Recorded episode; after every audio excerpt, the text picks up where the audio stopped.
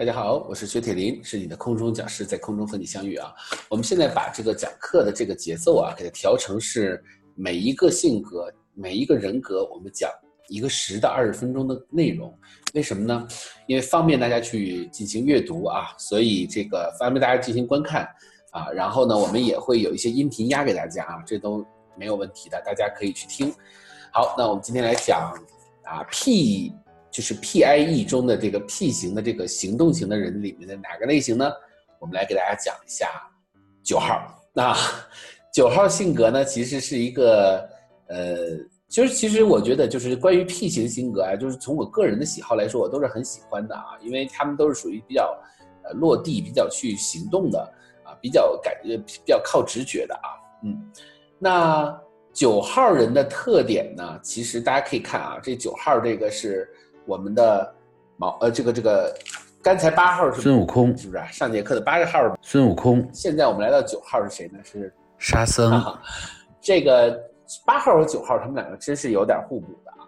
那九号呢，被我们称为和平主义者，也叫做调停者啊。其实你看那个沙僧那个特点，就是老好人嘛，对不对？调停者。那么九号呢，他呢其实是。非常非常的像这个中国古代的这个道家的这种说法啊，就是这个特别讲究这种平和和中庸的路线啊。那么也就是说呢，我们经常会听到九号的人说：“哎呀，和为贵，和为贵，和谐社会顺其自然呐。”特别像道家的思想，对不对？顺其自然，对不对？和谐社会啊，和谐社会好像前几年我们经常讲啊，这几年好像都不太讲了，就这几年讲中国梦了，是不是？OK，好。那九号的人呢？他其实呢，我觉得他呃，跟八号和一号都不太一样。一号呢特别较真儿，八号呢是特别特别的这个有力量的、有控制欲的。而九号呢，他比较喜欢说的一句话叫做：“哎，这个差不多就行了，何必呢？对不对？”所以他天生就是一个调停者。那有的人说：“哎，老师，你不说他是个 P 型人吗？P 型人不是一个行动者吗？他不是个行动派吗？他不是靠身体、靠直觉的吗？那他为什么他会说这个？”怎么听着有点像这个和稀泥的这种类型的呢？对不对？就是何必呢？差不多就行了。就好像这个，这个这这种类型的人好像不是一个这个行动派的人。其实他也很行动，对不对？因为他不是用脑子去想，他天生他就真的是觉得差不多就行了啊。他不是装出来的，所以他其实他是非常非常的老好人的。这样的人我是见过的啊，而且在我的生活中是有的。那这种人的特点呢，就是他。性情比较温顺啊，就是什么人他都不得罪，反正跟谁都能处得来啊。这种人的特点就是这样，他调停者嘛，对不对？所以呢，也就是说呢，其实他是特别喜欢平和的，特别喜欢哎以和为贵的这样的一个。那么九号的人说到这儿的话呢，你就发现九号的人是慢性子，他跟前面那个不太一样。一号人他不存在慢性子、快性子啊，但是他不太喜欢表达。他说出来的话都是比较伤人的。八号呢，当然是特别能说了，对不对啊？那九号呢是慢性子啊，速度没有八号快。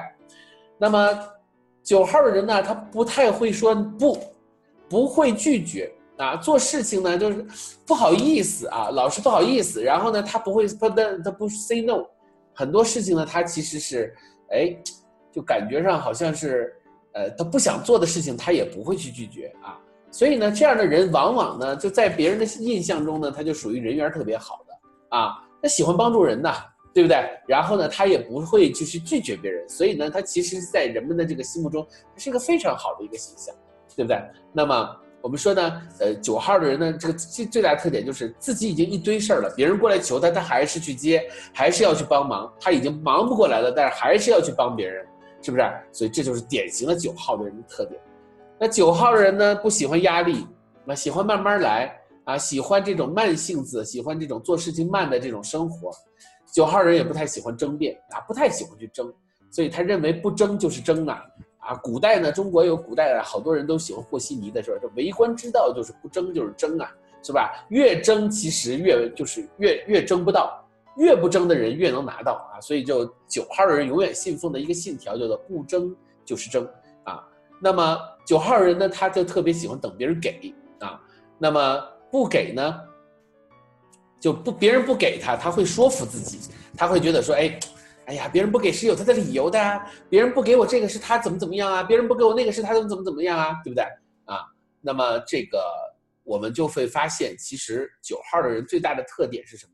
九号人最大的特点就是啊，他其实就是不叫不到，不给不要，叫了也不到，给了也不要。他喜欢别人就是主动给他了啊，这是九号人最大的特点。那么，嗯。我们说呢，其实八号的人说不在沉默中爆发，就在沉默中灭亡，而九号呢，就是典型的那种在沉默中灭亡的，就他不会去主动的去挑事儿。所以你听下来，你觉得九号人会不会是那种特别适合修行的人呢？太对了，他就是一个适合修行的人。所以九号小时候呢，嗯，他是遇到了很多的挫折啊，或者遇到很多的事儿，所以呢，他每次做决定都会怎么样？都会受到挫折，每次做决定都会怎么样？都会被别人否定，所以他最后就下了一个决定，就是从此以后我再也不做决定了。所以他最人生中最大的一个决定就是以后不做任何决定。所以九号人呢，呃，当领导是非常有特色的啊。那么我们说九号人，他因为他的人缘也比较好，性子也比较好，又不否定别人，对不对？然后又什么事儿来了，他都说好好好。所以九号的人特别适合做协调。对不对？特别是八号，八号特别喜欢九号，因为八号人太强势，把人都得罪光了。九号过去怎么样？哎，把事情处理的井井有条。孙悟空和沙僧的配合非常天衣无缝嘛，对不对？那八号人特别喜欢生气，对不对？因为他急性子子急呀。九号人性子慢，所以他不生气，一般都不生气，对不对？一片祥和，笑意盈盈的那种感觉，对不对？走路呢，啊，这个走路慢，语速也慢，对不对？嗯。那么九号的人呢，他信奉的是龟兔赛跑，啊，短跑兔子赢，长跑乌龟胜。那所以呢，九号的人说，先赢的是纸，后赢的是钱呢。我们打麻将的时候不经常说嘛，说你赢那么多钱没有用的，后面都要退给我的。九号的人就不着急的，那他不是特别着急，马上要看到效果的。八号的人是猴急的啊，马上就要看到效果。啊，一号人他不看什么效不效果，他就看你对错的啊。一号是要找错误的。所以呢，九号的特点呢，就是我不着急的，对不对？哎，看谁最后笑到最后。其实往往九号的人是特别容易笑到最后的，对不对？那么九号的人呢，他经常会被别人看成是墙头草，因为他没有立场，因为他他不不拒绝别人，他又觉得都可以，他又不做决定，所以他经常会被别人看成是墙头草啊，随风倒，然后没有立场的那种感觉。九号的人呢，又没有目标，那因为九号的人很适合修道啊。修佛修道的那种，就是特别搞灵修的人，特别适合做九号。为什么？因为他不设置目标，他们觉得目标是什么？目标是一种什么？人们对于欲望的一种追求。那我放下欲望，我不追求，所以我没有那个目标。当没有目标感的时候呢，九号的人呢，实际上他其实他觉得他是在一个平和状态。但是九号的人呢，他在做事儿的时候，如果一个人做事儿都没有目标，是有问题的。所以，因为他长期有这样的性格和这样的价值观，所以他喜欢，呃，这个跟别人在一起，别人给他一些建议，是不是啊？那么，那么他也喜欢跟别人在一起，帮别人做事儿，然后有的时候把自己的事儿怎么样就给耽误了啊？就是把自己事儿忘了，把别人事儿做得挺好。这九号经常犯的一个错误，为什么？因为他目标性不是很强，他就经常被别人就带走了。那所以他九号人，他也本身也不是特别适合做领导。他做领导呢，他上面还得有个更大的领导啊，那他就得上他上面更大领导说，领导啊该怎么做？他不做决定啊，他让别人做决定啊。我经常遇到这样的人，九号说话的慢条斯理的啊，表现的很非常的温顺，然后呢那个眼神呐，那个动作，那个表情啊，看着都哎呦，这个人简直是个大好人、大善人。结果呢，在做一些事儿的时候呢，其实他做事儿他是。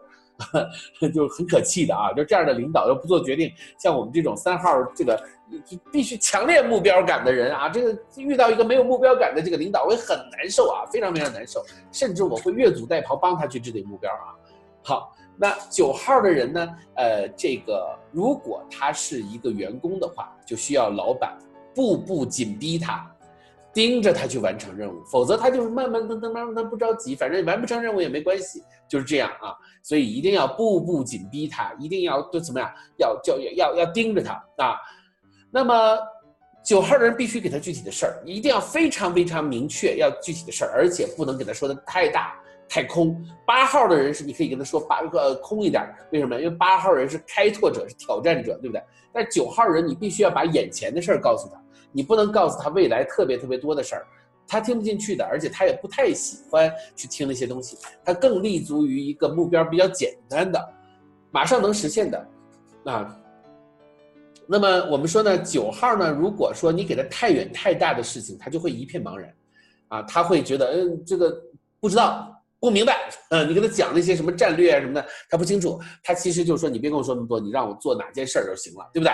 啊，那么呃，这个九号的人呢，其实经常会不知道自己要什么，因为他就是和谐嘛，他就是以和为贵，他就是道法自然嘛，所以他其实是。并没有设置具体的目标的，道法自然设置什么目标啊？对不对？就是没有目标嘛，对不对？那么我们说呢，这个如果一个人是做管理，他是做九号的话呢，他就有一个问题，他就他是整个的用的方式叫做以柔克刚啊，对不对啊？那么这个，所以九号的人呢，就是说他其实是不是说的特别强势的去管啊？他是用他的一套柔的方法去管人的。所以我们说呢，九号的人信奉的叫做无为而为。无为而治啊，就是不用动手，不用去管什么，他自己就会变好。